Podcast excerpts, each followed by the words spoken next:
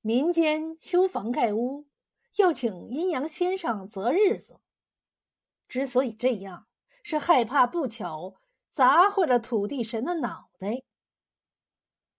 今天我们讲的这个故事，讲的就是土地神脑袋被人砸的事儿。净空老和尚年近古稀，主持一座小土地庙的庙务。说是住持，其实庙里也就他一个和尚。近来，净空老和尚发现一件让人纳闷的事儿：庙里神龛前的长明灯，原来添一次油用七天，现在无缘无故。只能用六天。当地民风淳朴，就是有个把小贼，也绝对不敢来庙里偷油。想不出缘由，净空决定暗地里查个究竟。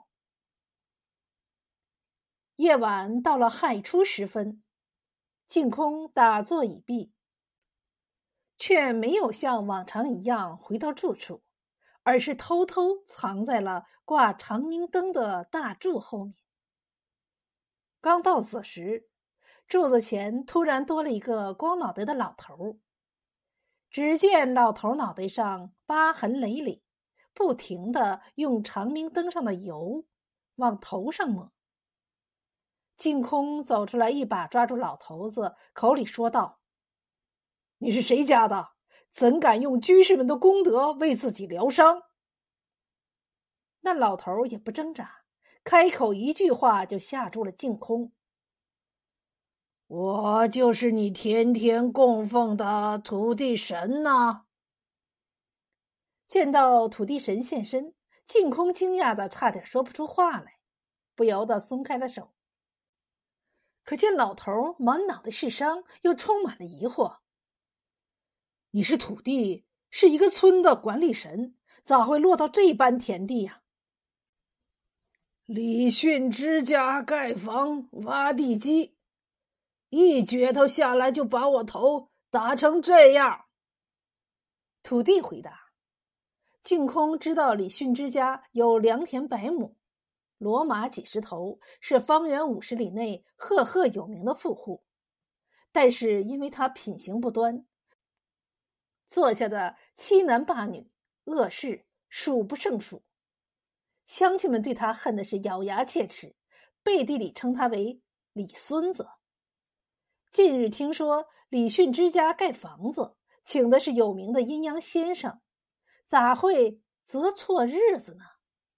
转念一想，也许阴阳先生是有意为之，借机消磨李训之这个恶霸。想到这里，净空问土地神：“李训之家把你打伤的，你该找他的晦气啊。”土地神回答：“李训之家祖上积德很盛，我现在奈何不了他。”净空知道，李训之的祖父曾于大旱之年开仓放粮，救人无数，他的父亲。栽僧济贫，人称李大善人。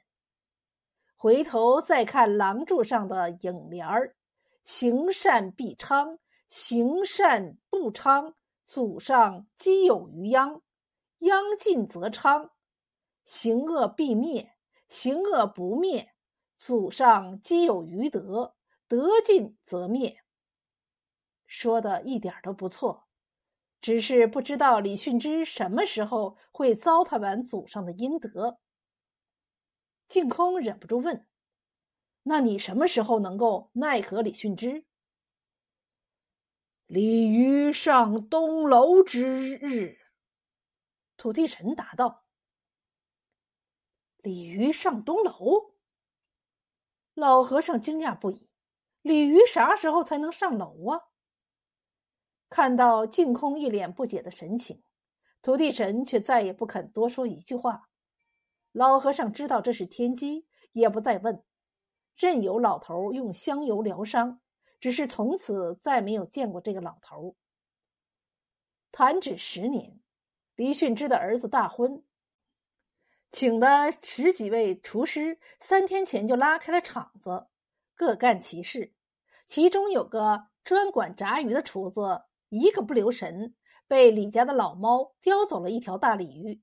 在众人的喊打声中，老猫急不择路，一跃一窜上了东面的楼房。下面众人张慌之间，不提防打翻了油锅，火骤然而起。众人只有躲的功夫，没有救的余地。李训之万贯家产顷刻间化为乌有。从此，李训之家一日不如一日，最后一贫如洗，竟饿死在讨饭的路上。净空闻讯，想到善有善报，恶有恶报，不是不报，时候未到，真是毫厘不爽啊！